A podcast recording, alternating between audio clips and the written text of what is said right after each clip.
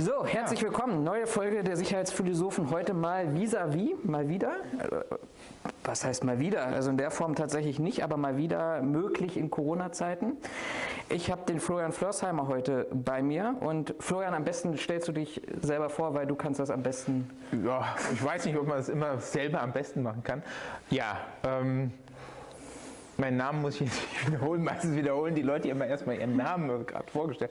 Also ich bin Politikwissenschaftler, ähm, arbeite seit zehn Jahren als Lehrbeauftragter an verschiedenen Hochschulen, eben hier an der HWR im Fachbereich Polizei und Sicherheitsmanagement.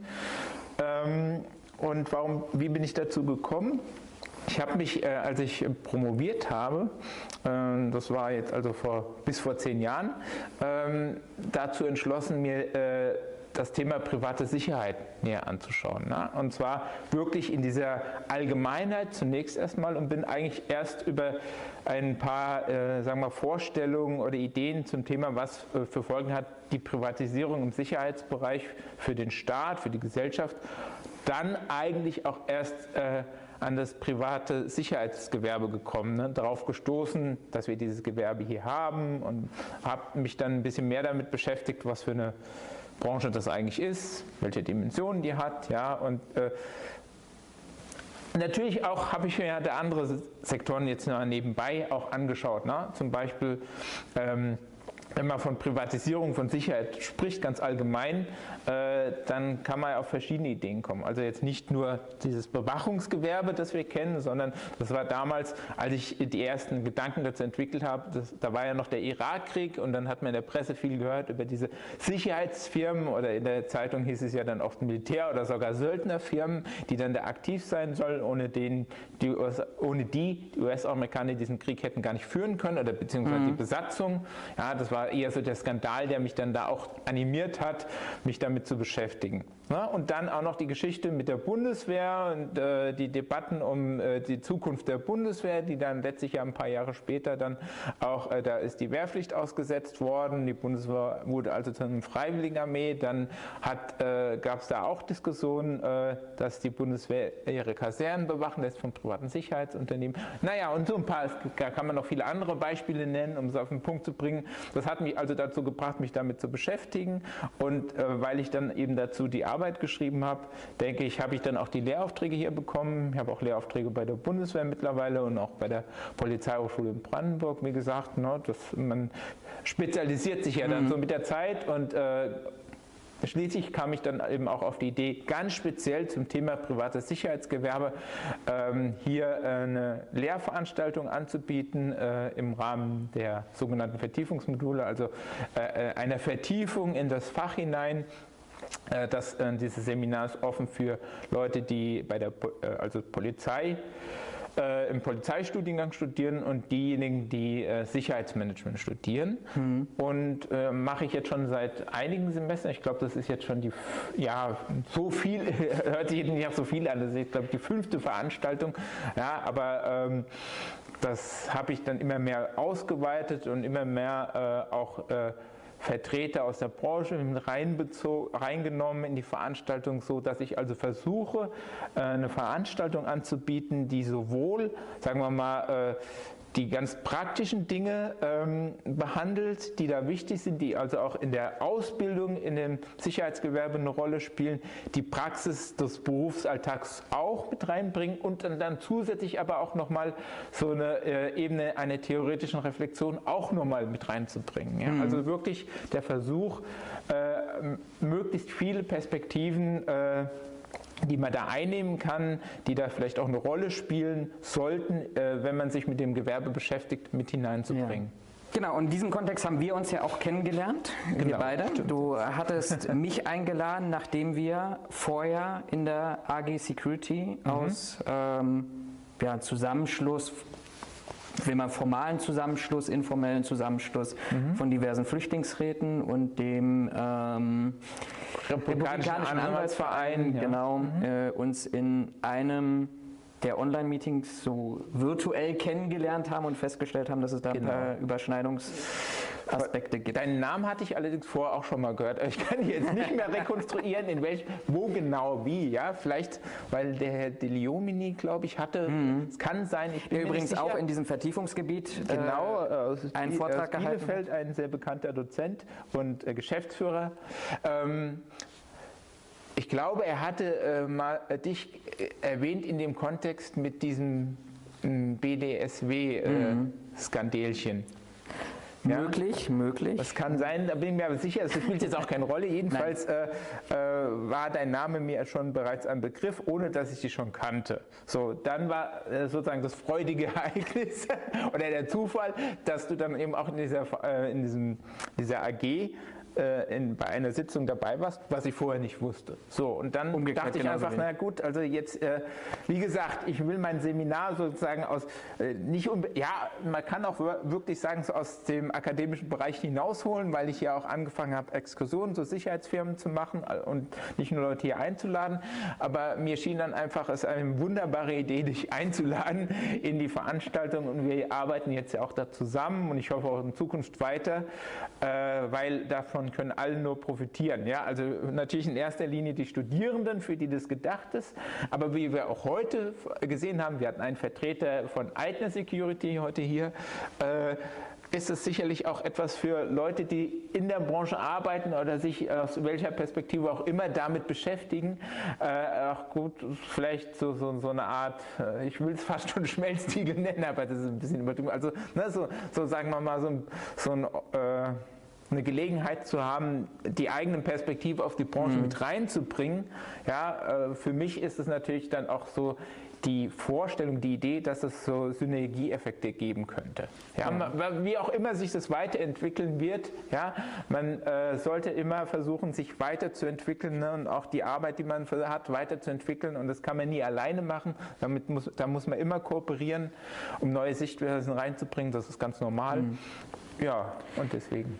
Was ich ganz spannend finde, bevor wir, wir haben uns ja vorgenommen, wir haben ja gar kein Skript dabei, wir haben kein, mhm. keine Fragen vorbereitet, weil wir uns jetzt schon seit, ich will gar nicht sagen, doch eigentlich seit Monaten immer mal wieder entweder virtuell treffen mhm. oder äh, auch schon persönlich treffen und immer wieder in diese Situation kommen, diese Gesprächsatmosphäre und hast du dazu was gehört und dazu und was ist deine Meinung mhm. dazu, das, das soll ja der Kern sein, aber was ich vorneweg noch selber gar nicht wusste und was mich total interessiert, ähm, du hast ja eigentlich, ich sag mal aus der akademischen Perspektive, Perspektive einen ähnlichen Weg hinter dir ähm, wie viele private Sicherheitskräfte oder Führungsverantwortliche. Das ist mir gerade mhm. nur so als, als, mhm. als Vergleich aufgefallen, weil du gesagt ja. hast, okay, du hast dein, dein Kontakt zur privaten Sicherheitsbranche ist eigentlich auch eher über diese Fragestellung ja.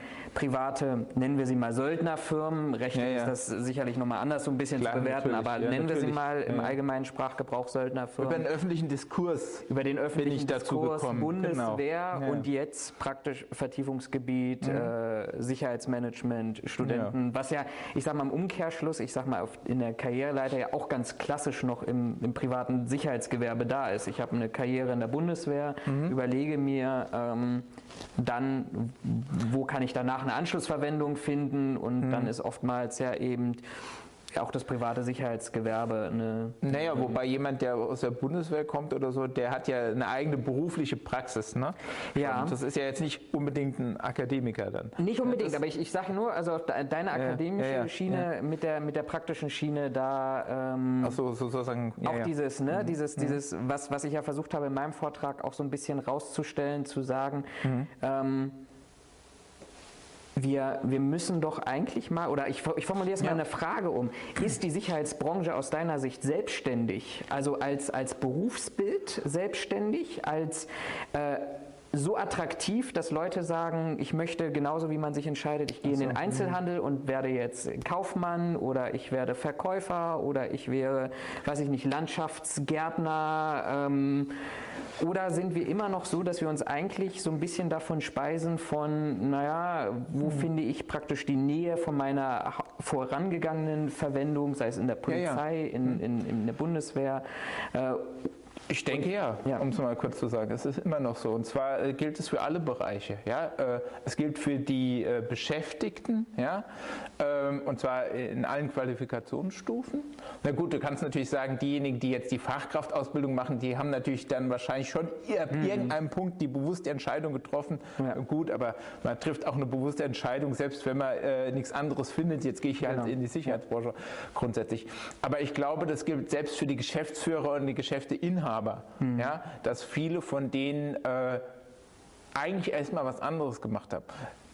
Auf der anderen Seite mag es durchaus sein, aber ich kenne jetzt leider auch keine Statistik. Das wäre mal interessant, dass es in den letzten Jahren, Jahrzehnten, ich meine, die Branche ist ja schließlich auch gewachsen, mhm. ja, und es hat sich also ein Geschäftsfeld erweitert, äh, dass mehr und mehr Leute auf die Idee gekommen sind, ganz äh, von vornherein sich jetzt darauf festzulegen. Mhm. Na, also das ist natürlich schwierig, es ist äh, ganz einfach nachvollziehbar, ähm, wenn und brauchst du auch erstmal Leute, die äh, sich vorher dazu entschieden haben, ihre, ihre Lehre, ihre Ausbildung ne, in dem Sektor zu machen und die dann eine gewisse Zeit im Beruf tätig waren und dann so weit sich qualifiziert haben ja, und auch, äh, sagen wir, äh, den beruflichen Ehrgeiz entwickelt haben, dann zum Beispiel da selbstständig zu ja. werden. Ja.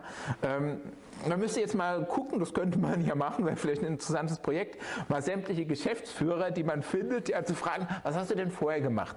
Da wird wahrscheinlich die große Mehrheit immer noch, wir waren vorher bei der Bundeswehr, vorher bei der Polizei und äh, haben dies und Stasi das gemacht. Vergessen. Ja, ja gut, aber das, ist, das nimmt auch mehr ab und das ist bestimmt auch nicht dominant. Nein, aber also, dass da viele Leute, ich meine, ähm, Klar haben die sich irgendwann dazu entschieden, selbstständig zu werden und haben aber sicherlich damit, ich glaube schon, erstmal nicht angefangen. Wobei, das ist ganz logisch. Ich meine, als Geschäftsführer fängt man nicht so einfach an, mhm. sondern man hat vorher irgendeine Lehre, irgendwas gemacht, ja, oder man hat eben, äh, keine Ahnung, äh, man ist Betriebswirt und sucht dann eben ein Geschäftsfeld. Ja. ja?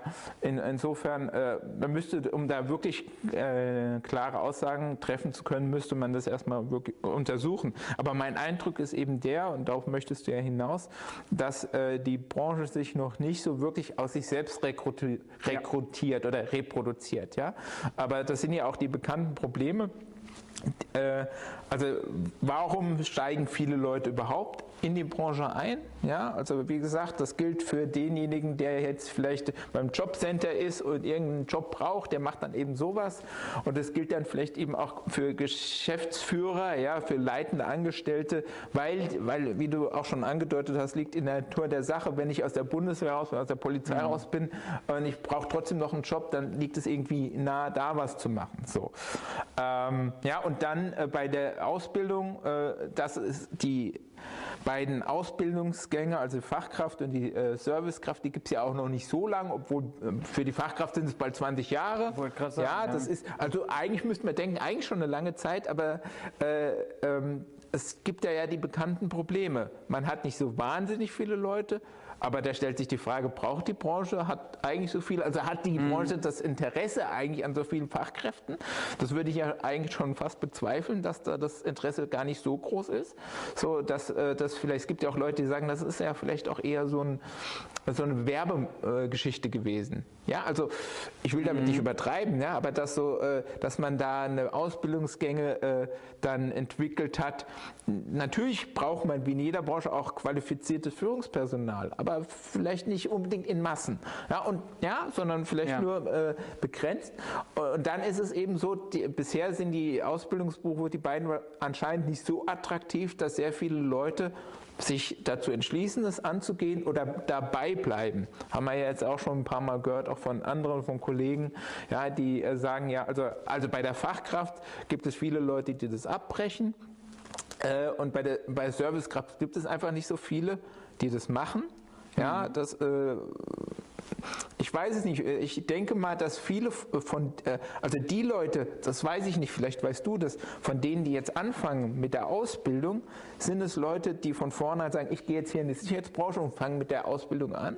Oder sind es eben eher Leute, die vorher, ich habe mal angefangen bei Best meinetwegen, ne, so mhm. als äh, Jobber oder keine Ahnung, habe halt die Unterrichtung mal gemacht oder Sachkunde nebenbei irgendwann so ein zweites Standbein ja. zu haben oder uh, und dann plötzlich äh, bin bin ich in der Firma und dann wird gesagt, hier, äh, Fachkraft ist doch auch eine gute Idee, mach mal.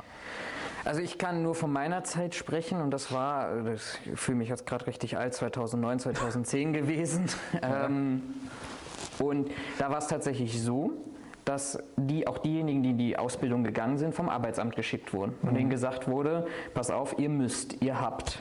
Ähm, mhm. Das war ein Großteil gewesen. Damals, wie gesagt, wie das heute okay. ist, fällt es mir schwer zu beurteilen. Klar, hattest du den ein oder anderen Idealisten mhm. darunter. Und ich glaube auch, dass du heute junge Menschen hast, die sagen, sie wollen diese Ausbildung machen, ähm, gibt es ja auch, auch gute Beispiele dafür. Bei DB Sicherheit beispielsweise ist ja jetzt selber ein Beispiel. Beim, äh, beim BDSW äh, gerade ja. zertifiziert worden oder aus, mhm. be, bepreist worden, ausgezeichnet mhm. worden für mhm. deren ähm, Ausbildungskonzept hier im Berlin-Brandenburger Raum. Aber ich, das Spannende ist, ich würde ja noch mal einen Schritt ja. zurückgehen und sagen, ähm, das, weil du, du gesagt hast, wie sieht es mit den Zahlen aus? Hm, schwierig, glaube ich, aber wenn wir uns einfach nur mal vor Augen halten, dass über Jahre konstant die Einstiegsqualifikation, Unterrichtung, mhm. Sachkunde 90 Prozent aller Mitarbeiter, die zumindest bei BDSW organisierten mhm. Unternehmen ausmachen, mhm. dass man eine Fachkraftausbildung geschafft hat als erstes vor 20 mhm. Jahren, dann festgestellt hat, die Leute brechen sie ab und sich dann aber nicht dahingehend orientiert hat. Und das ist ja immer das, mhm. was mich so ein bisschen, aber vielleicht kannst du da auch gleich nochmal deinen Eindruck schildern, mhm. wir orientieren uns als Branche immer nach unten. Mhm. Also wir, wir, ja. wir orientieren uns nicht dahin zu sagen, okay, wie kriegen wir jetzt die Leute, die die Prüfung bestehen, sondern man hat festgestellt mit der Fachkraftausbildung, oh, da brechen viele ab, weil es vielleicht mhm. zu komplex ist, zu schwierig ist. Mhm. Und statt, anstatt sich einen Bereich zu suchen oder einen, einen Pool an Menschen zu suchen, dem man sagt, wir machen jetzt die Branche attraktiver und kriegen dadurch aus, genau die Leute, die die Prüfung auch bestehen, hat man gesagt, okay, man schafft die zweijährige Ausbildung an, die Servicekraft für mhm. Schutz und Sicherheit und dann werden da hoffentlich mehr äh, von den Auszubildenden bestehen. Und die gleiche mhm. Orientierung mhm. hatten wir hm. Ähm, haben wir jetzt, ähm, in deinem Vertiefungsgebiet war ja auch der Herr Stoppelkamp da gewesen und hat so ein bisschen auch wieder das hm. Sicherheitsdienstleistungsgesetz äh, vorgestellt ja. und da war ja auch ganz klar die Botschaft, wir wollen eine Basisqualifikation. Wir werden, ja. wollen nicht professioneller werden, qualifizierter ja, werden mhm. in der Branche, sondern wir wollen eigentlich bei dem bleiben, äh, was wir jetzt haben. Ist das auch so? Ja, ich denke, ja meine Bubble, meine, meine subjektive Wahrnehmung. Aber meine ist es auch so. Also ich, wie gesagt, ich glaube nicht, dass es hier wirklich ernsthaft darum ging, äh, also mit, mit diesen beiden Ausbildungsgängen äh, sozusagen da einen Startschuss zu geben für äh, im Sinne der Beschäftigten oder im Sinne der ganzen Branche ja, eine Aufwertung, sondern das war hauptsächlich ein Signal nach außen. Mhm. Ja, das war Teil der, des, der, sagen wir, der Strategie, ja, dieses Berufsverbandes oder eben auch der großen Firmen, ähm, dafür mehr Aufmerksamkeit zu bekommen, einfach. Und wie gesagt, äh, teilweise brauchen wir auch so Leute, weil auch die Führungsebene, ja, die muss sich ja durchaus rekrutieren. Also gerade die großen Unternehmen, die, du kannst natürlich einen Geschäftsführer haben, der vielleicht äh, nicht unbedingt selber in der Branche sozialisiert ist, aber dann brauchst du mindestens einen leitenden Angestellten, der das kann. Mhm. Ne? Und dafür braucht man dann die Fachkräfte. Also ich glaube, es war nie Absicht, da eine äh, Ausbildung zu schaffen, äh, die sozusagen dann allgemein flächendeckend für alle gelten soll. Ja, ja weil, weil, das, ich, weil das eben nicht im, äh, im Interesse der großen Mehrheit der Unternehmen ist, denke ich mal, ja, diesen Aufwand zu betreiben. Nicht umsonst ist es ja so, hat man ja auch, wenn sich das vielleicht jetzt mehr so ins Bewusstsein ist oder dass man das problematisiert hat oder skandalisiert hat, dass es viele Firmen gibt, wahrscheinlich in, äh, hauptsächlich kleinere, die Leute nehmen, denen die Ausbildung versprechen, sie dann aber sofort voll einsetzen zu 100 Prozent und äh, dann gar nicht mehr den Abschluss machen mhm. lassen oder so etwas. Ja, also die die Situation eigentlich nur ausnutzen, wo im Grunde äh, das, die Ausbildung ein bloßes Versprechen ist. Also ja, äh, wenn ich mich so ein bisschen auch an die Ausführungen von Herrn Deliomni erinnere, also es äh, da muss man natürlich vorsichtig sein, da jetzt so einen allgemeinen Rundumschlag, ne, so einen allgemeinen Vorwurf. Aber äh, mein Eindruck ist eben wirklich der, dass äh, es hier nicht um die Beschäftigten geht oder diejenigen, die jetzt die Fachkraftausbildung machen sollen. Ja? Ähm, weil äh, für, für die Aufträge, für die Durchführung der Aufträge, für das Geschäft, damit es sich rentiert, mhm. braucht man das nicht. Ja? Ähm, glaube ich. Ich meine, natürlich kannst du immer sagen, okay, jetzt haben wir so Ausbildungsgänge, das qualifizierte Leute und natürlich kann man mit denen auch Werbung machen, natürlich kann man auch die Kunden davon überzeugen, diese Leute zu nehmen, natürlich kann man auch sagen, die haben aber auch noch, sagen wir, tatsächlich ein anderes Niveau als ja. andere. Aber brauchen wir die denn deswegen für die konkreten Tätigkeiten immer? Wie viele Leute mit dem Ausbildungsniveau, ja, äh, wo sich äh, braucht oder sind die besser qualifiziert? Das ist vielleicht die spannende Frage. Sind die de facto besser qualifiziert, als wenn ich einen Mitarbeiter habe, der jetzt, keine Ahnung, die GSSK gemacht hat? Ja, oder der, aber der halt äh, die deswegen irgendwann gemacht hat, weil er schon mindestens fünf Jahre in der Branche gearbeitet hat. Mhm. Ja, und wir wissen doch auch aus den Verträgen, dem, was uns viele Leute sagen, äh, viele Kunden wollen dann eine GSSK-Kraft. Ja? ja? So, und äh, warum dann sozusagen äh, in die Ausbildung investieren? Weil in die Ausbildung investieren heißt ja jetzt nicht nur, dass das Unternehmen da investiert, sondern die investieren ja auch mit der Perspektive, dass sie dann Fachkräfte haben, für die sie wieder mehr Geld verlangen können. Aber wenn die nicht nachgefragt werden oder wenn die vom Kunden nicht bezahlt hm. werden, dann äh, ist es wirtschaftlich wahrscheinlich nicht besonders sinnvoll. Ja. Was mir ein Gedanke, der mir jetzt dann noch dazu kommt. Ähm, man müsste das ja mal wahrscheinlich mit anderen äh, Gewerben andere ja. vergleichen, ja, also es geht, weil hier geht es nicht in erster Linie um Sicherheit. Das ist nicht der Punkt, das Entscheidende. Also dass man sagen kann, wir brauchen jetzt diese Leute, weil die sind für das Thema Sicherheit besser qualifiziert. Das wäre gut. Ich sage mhm. nicht, dass nicht so sein soll, sondern ich glaube, es geht da nicht in erster Linie darum. Ja? Ähm, man müsste also wirklich äh, Öffentlichkeit, äh, den Unternehmen, den Kunden deutlich machen, und ich glaube, diese Deutlichkeit fehlt einfach, weil das Interesse eben nicht so groß ist, dass du es mit den Leuten hast, die diese Ausbildung haben, auch äh, machen, dann auch mit Leuten hast, die wirklich die Dinge besser beherrschen. Ja, das ist doch bei den Handwerken genauso. Allerdings hast du hier ja auch, wenn du die andere äh, Handwerksbereiche anguckst, ja, oder äh, ich meine, früher hat man immer gesagt, ich denke mehr als heute vielleicht, also äh, man nimmt nur einen gut ausgebildeten Handwerker, einen Meister, ja, und einen, und äh, weil da weiß man, da kann man sich darauf verlassen, die können das. Heute stehen, äh, stehen auch Handwerksbetriebe so ziemlich unter Konkurrenzdruck, ja, mhm. auch äh, von nicht qualifizierten, nicht gut ausgebildeten Leuten, egal wo die jetzt herkommen oder warum, ja, die die Dinge billiger anbieten können oder machen und dann werden die bevorzugt. Und so denkt ja auch ein Unternehmen, ja. Aber warum denken wir, bei Sicherheit immer noch so. Ich meine, weißt du, wir, wir, wir mhm. müssten ja, wir müssen ja, wir, Sicherheit war jetzt ein Wahlkampfthema, Bundestagswahl ja, ja. 2021 gewesen. Wir schauen jetzt die paar wenigen Weihnachtsmärkte, die es noch ja. gibt, überall Sicherheit, Terrorschutz. Wir haben gerade bei Veranstaltungen in dem, in dem Vortrag äh, Sicherheit, oberste Priorität. Mhm. Und dann sagen wir am Ende des Tages, naja, aber es hat nicht so ganz einen Stellenwert, dass wir wirklich an jeder Stelle mhm. jemanden haben wollen, der das gelernt hat. Ne? Also Nee, ist doch, ich glaube, das hat, das hat viele Gründe, aber ähm, in der Öffentlichkeit zum Beispiel, jemand, äh, der für Sicherheit zuständig ist, der mich als Teil der Öffentlichkeit, als Staatsbürger, der irgendwo unterwegs ist, äh, beschützen soll, ja, äh, mich vor Gefahren schützen soll, der dafür drei Jahre gelernt hat, das ist ein Polizeibeamter. Ja. Der muss drei Jahre oder zweieinhalb Jahre mindestens das lernen und der kann der das. Wozu braucht aus der Perspektive, mhm. wozu braucht man dann noch einen privat äh, geschulten Sicherheitsmitarbeiter, der jetzt natürlich nicht genau dasselbe lernt, aber der, wenn der auch drei Jahre ja. ausgebildet werden soll. Es ist zumindest von der Dauer her, von der Intensität her, auch wenn es nicht dasselbe ist und mit auch nicht dieselben Befugnisse zur Folge hat, äh, doch vergleichbar. Ja? Aber, die, ja, aber da, da, da sagst du ja einen Punkt, der letztendlich total eine Diskrepanz aufzeigt. Ne? Also wir sagen, du sagst, wir, wenn wir in dieser Idealwelt leben, dass wir eine klare mhm. Trennung zwischen öffentlicher Sicherheit und privater Sicherheit hätten, mhm. nämlich zu sagen, pass mal auf, alles was draußen passiert oder wo vielleicht auch ein Großteil der Bevölkerung, vielleicht wie Großveranstaltungen, wie mhm. Weihnachtsmärkte, wie, ja weiß ich nicht, Sicherheit im öffentlichen Nahverkehr oder ähnliches.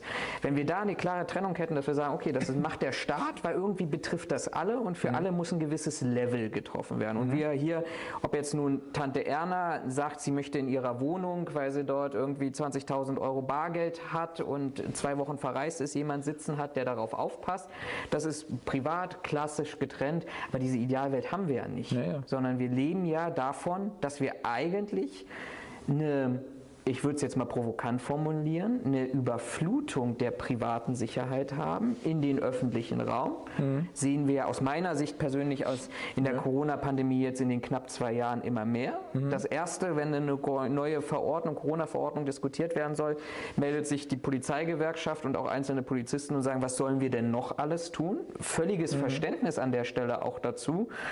Gefahrenabwehr im öffentlichen Raum, Straftaten und dann aber auch noch überall Corona-Verstöße. Und ganz aktuell hier äh, Warnung vor Personalmangel. Warnung vor Personalmangel.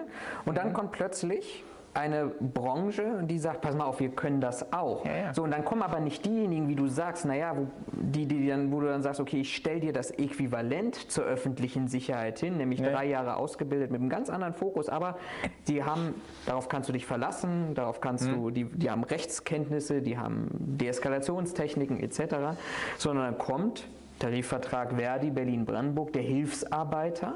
Mhm. Und dem sagst du dann, okay, und jetzt das, was vorher ein Polizist machen konnte, mhm. macht jetzt der Hilfsarbeiter, in Teilen vielleicht mit anderen Befugnissen, aber mhm. die, die öffentliche Sicherheit geben wir dir lieber Hilfsarbeiter über. Ist das so ein Feedback, was du auch in der Lehre so wiedergespiegelt bekommst, dass die Polizisten da so eine Divergenz spüren? Nee, also das kann ich nicht sagen. Auch, auch wenn man es sozusagen aus der, deiner Argumentation heraus so vermuten könnte ist es jetzt konkret, mhm. ganz offen gesagt, nicht der Fall, weil ähm, das hat aber auch mit der Situation hier zu tun. Das ist, äh, ich glaube, da hilft es nicht, das zu interpretieren. Also du hast Leute hier, die allermeisten sind Anfänger, ob jetzt bei der Polizei oder bei SIMA. Es gibt ein paar Leute, die sind älter, die haben vorher schon was anderes mhm. gemacht, klar, oder waren also schon länger bei der Polizei oder im Sicherheitsgewerbe. Aber äh, hier in dem Umfeld äh, empfinden sich die Leute jetzt nicht als Konkurrenten oder äh, ja. stehen nicht im Widerspruch. Es ist zwar schon so, dass es so eine Haltung gibt, die ist aber abgeleitet aus den Erzählungen, aus dem Polizeiapparat. Mhm. Das, die anderen, äh, was wollen die eigentlich? Ne? So, sieh mal, äh, Leute, die sind auch, können uns doch gar nicht das Wasser erreichen. Also da ist jetzt aber kein Aufschrei. Ja. So, ne? Aber der, äh, der hat mit der fehlenden Erfahrung zu tun, hat aber auch mit einer anderen Sozialisation zu tun.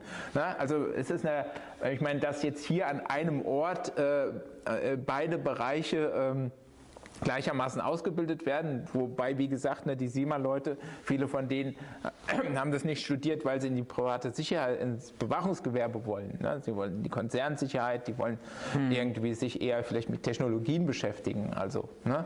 so, ähm, das, ist, das ist eher das Ziel von den meisten. Ähm, aber also da ist, äh, weil es eben diese gemein, gewissermaßen trotzdem gemeinsame oder räumlich äh, sehr enge Ausbildung gibt, ja, weil private Sicherheit für die junge Generation überhaupt, an, da ist das Wort schon gar kein Skandal, für früher ist allein schon der Begriff ein Skandal. Mhm. Ne? Ähm, ist das, wird das sozusagen gar nicht, also es wird die, die Kompetenzunterschiede werden wahrgenommen, die werden auch, äh, sagen wir nicht, in Frage gestellt, im Gegenteil. Aber äh, die, es, hier geht es nicht mehr um die Frage der Existenzberechtigung beispielsweise, ja. was du jetzt vor 20 Jahren noch hattest, auch in, in den Polizeibehörden oder so. Ja? Ähm, also ich äh, mehr, spüre das nicht, dass jetzt in der Polizei eine große Unruhe deswegen bestünde. Mhm. Also weil die, das hat aber auch damit zu tun, dass die Polizei oder die Funktionäre, die Gewerkschaften da anders argumentieren argumentieren. Weil äh, natürlich wollen die nicht, dass jetzt die Privaten dass ihre Aufgaben ersetzen, auch, wenn, auch dann, wenn sie sagen, hier, wir sind überfordert, sondern da geht es ja darum, zu, äh, der Politik, dem Staat gegenüber zu sagen, ja, hier, wir, ihr müsst uns besser ausstatten, ihr müsst uns besser mhm. vorbereiten, ja, wenn ihr uns mehr Aufgaben zuweisen wollt oder so. Und äh, ich meine, natürlich kommt dann das Sicherheitsgewerbe, das ja, wir wissen ja alle, relativ gutes Lobbying gemacht hat, also sehr für eine relativ kleine Branche doch sehr intensiv, ja.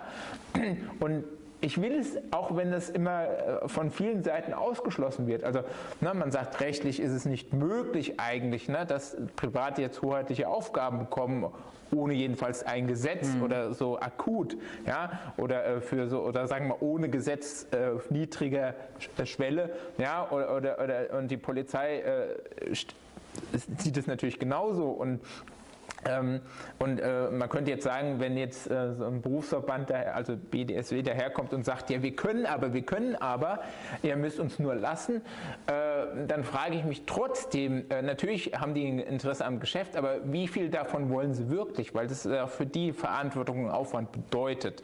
Ja? Also das, aber äh, worauf ich hinaus will, ist etwas anderes.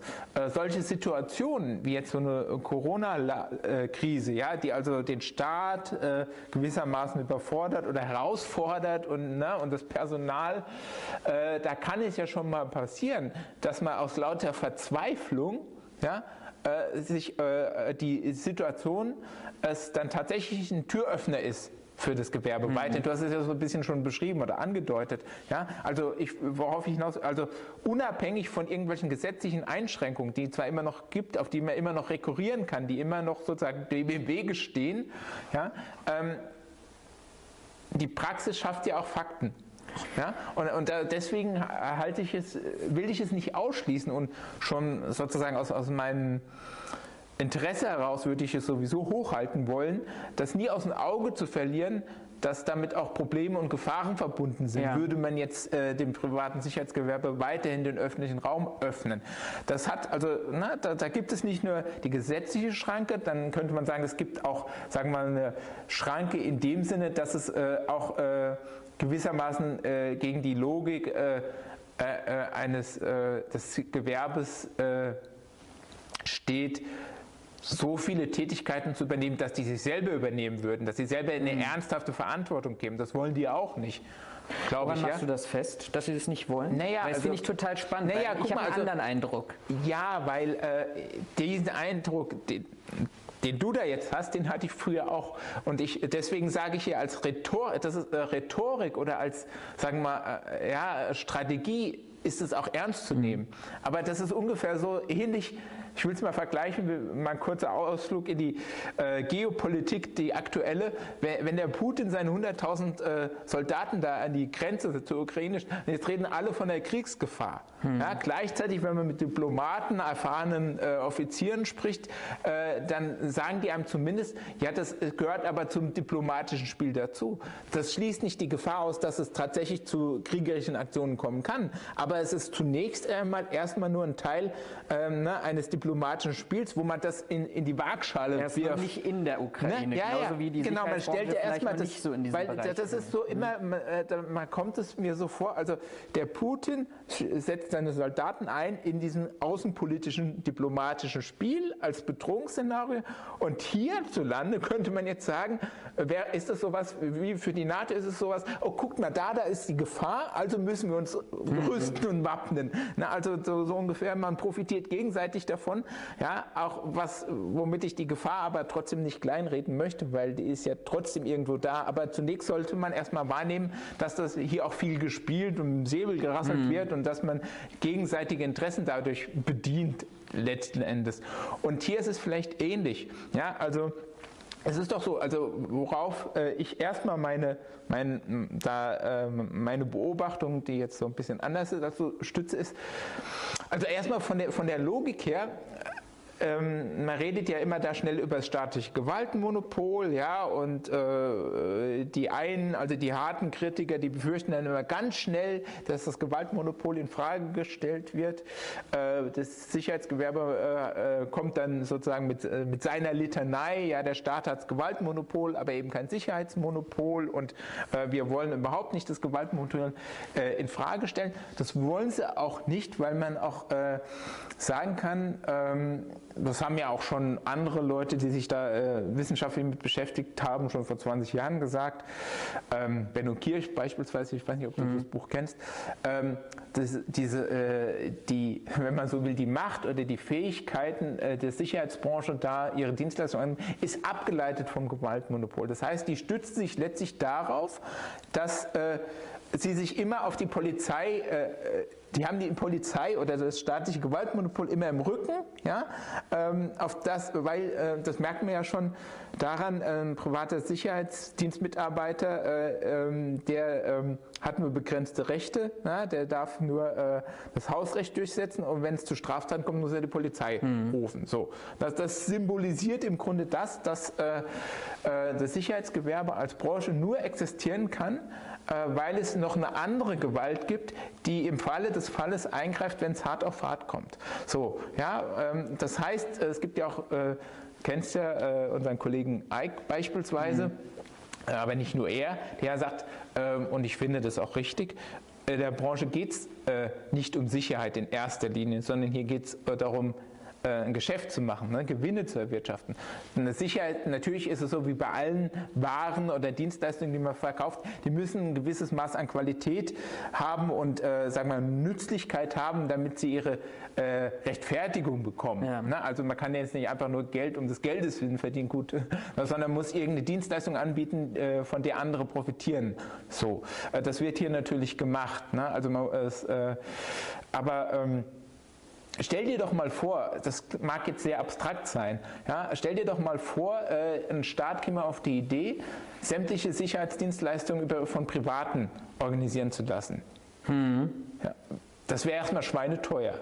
Oder beziehungsweise, ja, äh, man müsste sich das gut bezahlen lassen und äh, so, äh, also so eine, so, ich denke mal aus so einer Perspektive, also wenn wir jetzt den staatlichen, äh, wenn der, äh, das staatliche Gewaltmonopol kein eigenes Personal, kein eigenes Know-how, keine eigenen Ressourcen mehr hätte, außer eben finanziellen Ressourcen, die dafür ausgegeben werden, äh, wäre das wahrscheinlich nicht besonders äh, vorteilhaft. Ja, und, so, äh, und, das, ich, und dann ist natürlich die Frage, so ein äh, Sicherheitsgewerbe, also da würde auch wiederum, das kommt noch dazu vielleicht, ja, äh, wie soll das organisiert werden? Wenn du das so organisieren willst, wie sich das viele Wirtschaftsliberale vorstellen, dass du hast also einen Markt, na, sagen wir mal einen Sicherheitsmarkt und der Staat kauft eben die beste Dienstleistung ein, ja, ähm, dann würde sich ja dann auch wieder äh, etwas, so eine Monopolisierung möglicherweise mhm. herausstellen. Ich meine, das, das ist jetzt alles sehr abstrakt. Aber haben wir, äh, haben wir das nicht schon? Also wenn ich jetzt zum aber Beispiel an Flughäfen ja. gucke, mhm. Da würde ich jetzt mal sagen, ohne die Zahlen konkret zu haben, aber ich würde mal sagen, weiß ich nicht, ich übertreibe es vielleicht jetzt auch 500 privaten Sicherheitskräften ja, an einem ja. Flughafen stehen 50 mhm. Bundespolizisten gegenüber. Da kauft der Staat ja schon die Sicherheit ein, die ja gesetzlich eigentlich sein Aufgabenbereich ist. Sicherlich für ja. einen speziellen Bereich, aber da sagt der Staat schon, pass auf, wir legen die Verantwortung für die Luftsicherheit und Luftsicherheit klingt jetzt erstmal so allgemein so, ne? aber wir müssen uns ja einfach nur mal vorstellen und ist ja auch passiert, Gott sei Dank in Teilen wegen der Dummheit der Terroristen äh, nicht umgesetzt mhm. worden, aber mhm. wenn es eben jemand schafft, einen, einen, Sprengsatz in seiner Unterhose oder was war das mhm. andere im Schuh mit an Flugzeug zu bringen und das ist dann ein Transatlantikflug, der in Berlin oder in Frankfurt, in Düsseldorf oder sonst irgendwo startet, mhm. dann trägt man, legt man die Verantwortung nicht nur für die 500 bis 1000 Passagiere, die in diesem Flugzeug liegen, sondern vielleicht mhm. auch für interkontinentale Konflikte, wir denken da nur an den 11. September zum mhm. Beispiel daran, in die Hand von privaten Sicherheitskräften. Klar, da steht ein Bundespolizist irgendwie dahinter, aber der hat ja, der übernimmt ja nicht diese Kontrollaufgabe, der übernimmt ja eigentlich nur die Überwachungsfunktion an dieser Stelle. Ja, aber er hat ja, ja das stimmt schon, aber äh, rechtlich hat er ja immer noch die, durch die Aufsicht ja auch äh, eine äh, letzte Verantwortung. Ja. ja. Also das wird ja so betrachtet in der Praxis, die führen da zwar eine Dienstleistung aus, ja, aber das ist nur der begrenzte Bereich der Personen- und Gepäckkontrolle. Ja, äh, aber ähm, äh, den ganzen Prozess und die Entscheidung, wer darf ins Flugzeug steigen oder nicht, das lässt sich ja die Bundespolizei ja doch nicht nehmen. Formal ja, praktisch. Ja, aber sie können, also, weil, mhm. weil ich meine, faktisch ja, aber das, das ist vielleicht ein gutes Beispiel. Ähm, Bundespolizei oder dann eben ja, die staatlichen äh, Verantwortungsbereiche könnten rein theoretisch jederzeit äh, na, dem Privaten da diese äh, ähm, Tätigkeit wieder mhm. entziehen. So, ne? Das können die ja jederzeit machen und wenn jetzt sozusagen die Situation eskaliert, wenn sich herausstellt, die sind dazu nicht in der Lage, für Sicherheit zu garantieren, dann äh, wird es denen auch schnell wieder entzogen. Mhm. Das heißt, äh, das, das heißt ja auch Beleihung, Beleihung ne, auf der Basis eines Gesetzes. Das bedeutet, der, der Staat kann auch jederzeit diese Beleihung rückgängig machen. Ja. ja insofern ist es ausgeliehen, diese Tätigkeit. Ne? Also ich meine, äh, trotzdem ist es ein Unterschied. Also ich will ja nicht sagen, dass es gar keinen Unterschied machen mhm. würde, ne, ob da jetzt ein Bundespolizist ist oder ein Privater. Aber äh, sozusagen, es fehlt noch ein Schritt, äh, wo man aus, sozusagen aus dieser Beleihung äh, an eine Firma, die damit Gewinne erwirtschaften will, ähm, zu dem Schritt, dass dieselbe Entscheidungen da treffen, äh, strukturelle Entscheidungen ja, okay. treffen, mhm. ja, die sozusagen dann tatsächlich äh, äh, das Gewaltmonopol aufweicht. Ich meine, Früher habe ich das auch eher so, so etwas orthodox gesehen wie du, weil grundsätzlich dahinter steckt natürlich, oder was da immer, äh, oder was da trotzdem stattfindet, ist natürlich, äh, es ist ja, ähm, dass hier der Staat mit Privaten kooperiert, die äh, qua der Tatsache, dass sie da involviert sind und wenn man mit ihnen zusammenarbeiten muss, vielleicht nicht hegemonial sind, vielleicht da nicht sehr viel mit äh, zu entscheiden haben, wie es tatsächlich läuft, aber ja trotzdem beteiligt sind. Mhm. Ja, also äh, da ist vielleicht der Einfluss auf äh, strategische Entscheidungen, sicherheitspolitische Entscheidungen sehr marginal. Ja, ähm, und der äh, äh, ist vielleicht, wie gesagt, auch gar nicht so gewollt, weil in erster Linie geht es darum, dass man ein Geschäftsfeld abdecken möchte, äh, das für ein Unternehmen profitabel ist. Wäre es nicht profitabel, würden sie es nicht anbieten. Ja. Ja, würde jetzt der Staat sagen von heute auf morgen, wir entziehen euch den Bereich, ja, ähm, das heißt, wir legen jetzt gesetzlich fest, es findet nicht mehr statt. Mhm. Äh, gut, dann wird vielleicht für äh, die Firmen, die da gerade involviert sind, die werden vielleicht dagegen irgendwie, äh, wären damit nicht zufrieden, aber über kurz oder lang würden die sich einfach andere Geschäftsfelder suchen. Mhm. Die würden die Leute dann irgendwo anders einsetzen. Ja. Wir haben da, wenn man darüber diskutieren möchte, hat man, muss man dann meiner Meinung nach auch ganz viele verschiedene Ebenen auch erstmal auseinanderhalten, ne, so in der Analyse und, und dann gucken, wie man darüber diskutiert. Du hast also die ganz abstrakte Ebene äh, des staatlichen Gewaltmonopols. Was bedeutet das? Ja, äh, welche Aufgaben hat der Staat im, im Interesse der Allgemeinheit mhm. durchzuführen und welche nicht. Dann hast du eben äh, dieses Modell, das wir hier haben in Deutschland, wo bestimmte Bereiche geöffnet worden sind für wenn du so willst, kommerzialisiert worden sind, aber unter Vergleichsweise, wenn du es eben mal mit anderen Ländern vergleichst, man muss es nicht machen, das als Vergleichsfolie akzeptieren, aber wenn man das mal tut, doch relativ streng naja, das ist schwierig. Also das mit dem strengen Moment. Also es ist, äh, also ähm, es ist immer noch das Verständnis, hier handelt eine Branche abgeleitet nur durch äh, äh, staatliches Gnadentum, wenn ich so ja, will. Ja. Jetzt guck dir die USA an oder England an, wo du schon eine ganz andere Tradition hast, wo du sehr viel mehr Unternehmen hast, die sehr viel mehr tun dürfen, die sind sehr viel eher verstanden, akzeptiert werden in der Öffentlichkeit und auch in ihrer Tätigkeit im öffentlichen Raum. Ja, hm. na, und, ähm, obwohl da hast du natürlich auch immer noch einen Staat dahinter, der denen letztlich auch ihre äh, Lizenzen entziehen ja. kann. Na, also wenn du zum Beispiel äh, äh, es gibt ja Bereiche, also das ist das Widersprüchliche. Jetzt hast du ja in vielen Ländern schon sehr viel länger Gesetze ja. ne, fürs private Sicherheitsgewerbe. Also sowohl manchmal, also in den USA oder England beispielsweise für diese private Sicherheitsindustrie, heißt dort auch so, ja, die also Bewachung anbietet und dann nochmal für die Firmen, da gibt es ja, es überschneidet sich ja sehr schnell, ne, die jetzt im Ausland tätig sind, seien es jetzt Rüstungsunternehmen, die auch mal Dienstleistungen anbieten, ja, oder mhm. große Sicherheitsfirmen, die groß geworden sind durch solche äh, äh, Geschichten wie den Irakkrieg, Afghanistan, ähm, ja, und die vielleicht jetzt auch in Friedenszeiten dann mal wieder ein bisschen zurückkehren zu Bewachungstätigkeiten, ja. Aber für die gibt es dann auch nochmal andere gesetzliche Grundlagen, zum Beispiel Lizenzierungsverfahren. Und was haben wir nicht? Weil wir in Deutschland zum Beispiel gibt es militärische Dienstleistungen laut Gesetz, nach Gesetz nicht. Mhm. Ja, es ist kein juristischer Begriff. Das heißt, ja, äh, sowas existiert jetzt bei uns nicht. Wir haben aber auch keine Sicherheitsfirmen, äh, ähm, die jetzt aus deutsche Unternehmen, ne, die international Sicherheits... Es, Asgard? Es, na, Moment, das ist ja ein Placebo fast. Also, ja gut, okay. Äh, also es gibt da, es gibt eine Handvoll Firmen, die das, äh, die sind aber auch nur auf den Zug aufgesprungen, Seesicherheit, ja, mhm. da gibt es ganz dann, die haben es kurz mal probiert und äh, wie gesagt, Asgard ist dann eher so, so halt so, eher so ein Hirngespinst der Beteiligten gewesen, ja, dass sie das machen wollen, aber die haben da auch eben versucht, einfach nur auf diesen Zug aufzuspringen. Andere Firmen wie die Result, äh, nee, ja, die äh, ähm, Risk, ja, wie heißt, ne? Result Group heißen die, ne? Ja. Weiß, wir, wir, wir gucken nach. Ja, also die Firma aus München, ja, die tatsächlich eine Zeit lang dann auch so auf ihre Leute auf Schiffe geschickt hat, ne? Ja. die dann äh, da eben so Schiffe bewacht begleitet haben. So, äh, was also ein seriöses äh, Geschäft war, ein tatsächliches mhm. Geschäft war und nicht einfach nur Propaganda oder, oder halt so irgendwelche Märchen, die erzählt worden ja. sind. Ich meine, äh, bei Asgard, die, die, waren zwar auch mal kurz im Irak, aber das war mal ganz knapp. Wir haben die Saudis bewacht und naja, egal. Jedenfalls, die sind eigentlich nur auf den Zug aufgesprungen, ja, äh, und das ist äh, wirklich nur eine marginale jetzt für den deutschen Vergleich Markt. Zum amerikanischen genau. Markt, ja. So, das heißt, ähm, und dass es in den USA oder in England dann auch so eine viel stärkere Regulierung gibt, hat mit der Tradition, mit der Geschichte ne, dieser Branche in diesen mhm. Ländern zu tun. Ja, auch, auch mit dem Staat, oder sagen wir mal, dem Verhältnis von Staat und Öffentlichkeit zu tun.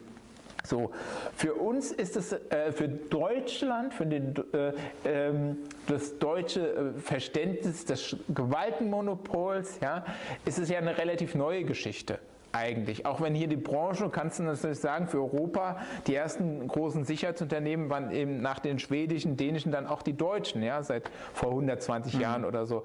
Also die Wach- und Schließgesellschaften. Aber gut, das war aber über Jahrzehnte hat sich das darauf beschränkt, dass da eben halt nur Leute irgendwie äh, als Pförtner tätig waren oder eben die Fabriktore ja. zugemacht haben, mehr nicht.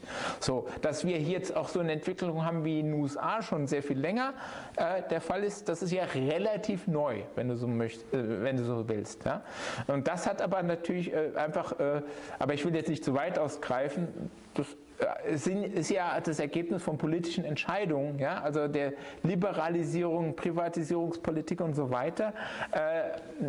und da ist, es hat man eben auch der Branche ermöglicht, ne, sich sozusagen unter diesen äh, Prämissen ja, äh, einer äh, Wirtschaftspolitik und Arbeitsmarktpolitik zu profitieren. Ja, ob jetzt das ist aber wirklich eine spannende Frage. Ich weiß, ich kann, das kann man aber auch schwer jetzt beantworten, wie sich das weiterentwickeln wird. Sind wir jetzt in einem Moment, wo vielleicht der Zenit überschritten ist? Das will ich nämlich nicht ausschließen. Mhm. Ja, wo sozusagen, also die, wo äh, die Branche eigentlich nicht mehr wachsen kann, zumindest diese klassische Bewachungsbranche mit dem vielen Personal, ja, ähm, und, und der, der Möglichkeit sozusagen im, im öffentlichen Raum hinein mehr Tätigkeiten auszuüben? Oder wird es noch weitergehen? Vor allem ähm, äh, wir wissen ja auch, also es äh, wird ja auch gerade im, im Rahmen der ganzen Corona-Pandemie diskutiert, also Entwicklung findet ja oft nicht linear statt, sondern exponentiell. Ja. Und das hat man ja vielleicht hier auch. Aber das Exponentielle muss sich ja nicht auf das Personal beziehen, ja? sondern ja. auf die, das ist die Gefahr. Also das, ich will ja, ich, äh, dass, es, dass es jetzt sozusagen juristische Schranken gibt, dass wir hier eine Tradition eines Gewaltmonopols haben, bedeutet nicht, darauf möchte ich nicht hinaus, dass es da nicht auch eine äh, qualitative Sprünge geben mhm. kann, äh, die dann plötzlich doch äh, diese Branche äh, in eine ganz andere Position rücken. Aber das muss ja gar nicht auf dem Bereich des Bewachungsgewerbes stattfinden, sondern es findet in anderen Bereichen statt. Wenn jetzt hier so ein, so ein äh, äh, Staat, ja, ähm, wie die Bundesrepublik Deutschland, äh, mit einer gewissen Tradition auch äh, in der Verwaltung, ja, im, im äh, Verhältnis zwischen Staat und Öffentlichkeit durch diese ganze Digitalisierung überfordert ist, das nicht auf die Reihe bekommt, ja, oder sich sozusagen eher dagegen verschließt, ja. ja dann könnte ja sein, dass da die äh, Notwendigkeit, der Hilferuf ne, an, an, die, an, eine Branche, die einem da helfen kann, sehr viel größer ist. Ich meine, wir sind doch heute so abhängig Stichwort soziale Netzwerke von diesen großen globalen US-amerikanischen Konzernen. Vielleicht werden es in Zukunft chinesische Konzerne sein, von denen man abhängig ist.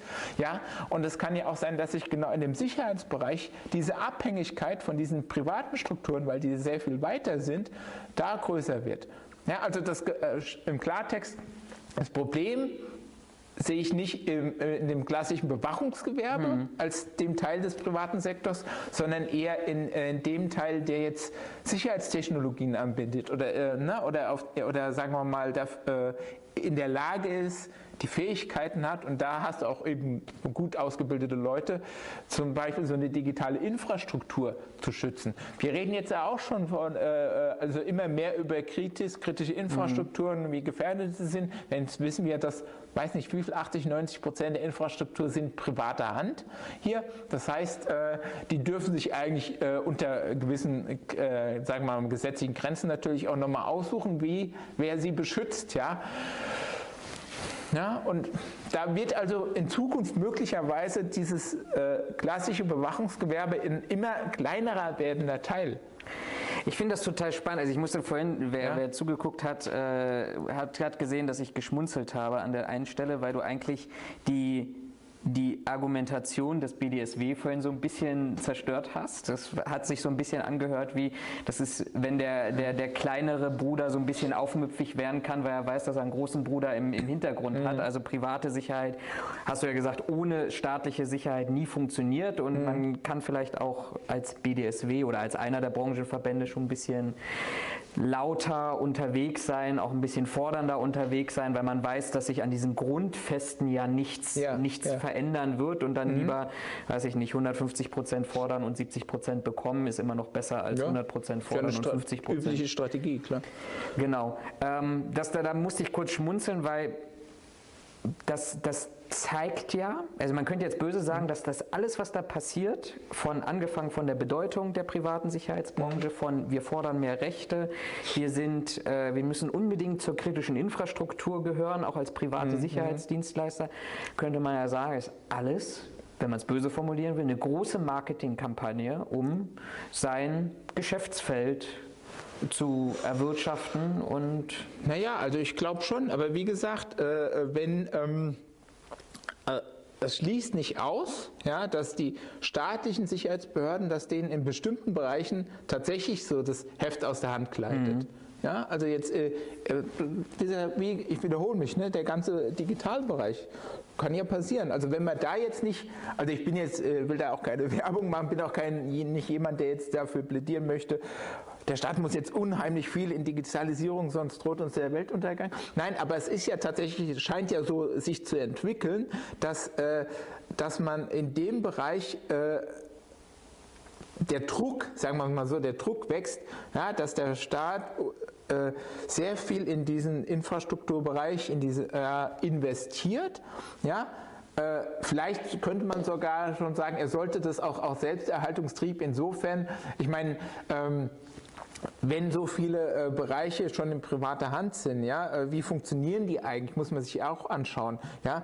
Die funktionieren ja auch nie, haben noch nie ohne staatliche Investitionen funktioniert. Mhm. Ja. Also äh, auch wenn sie irgendwann privatisiert worden sind oder von Privaten durchgeführt worden sind, äh, dazu braucht ja übrigens eigentlich äh, äh, die private Privatwirtschaft ja, oder privates Unternehmertum den Staat, damit der nämlich, na, dass die Gemeinschaft, die Allgemeinheit erstmal die großen Investitionen tätigt, auf deren Basis man dann später profitieren kann. Na, da mhm. muss man selber nicht so viel investieren erstmal. So. Und äh, das heißt, auch so eine digitale Infrastruktur, zu der jetzt irgendwie aufgefordert wird in der Öffentlichkeit, auch von Unternehmen, ähm, die wird dann ja trotzdem weiterhin wahrscheinlich von privaten Dienstleistern bevölkert sein. Ne?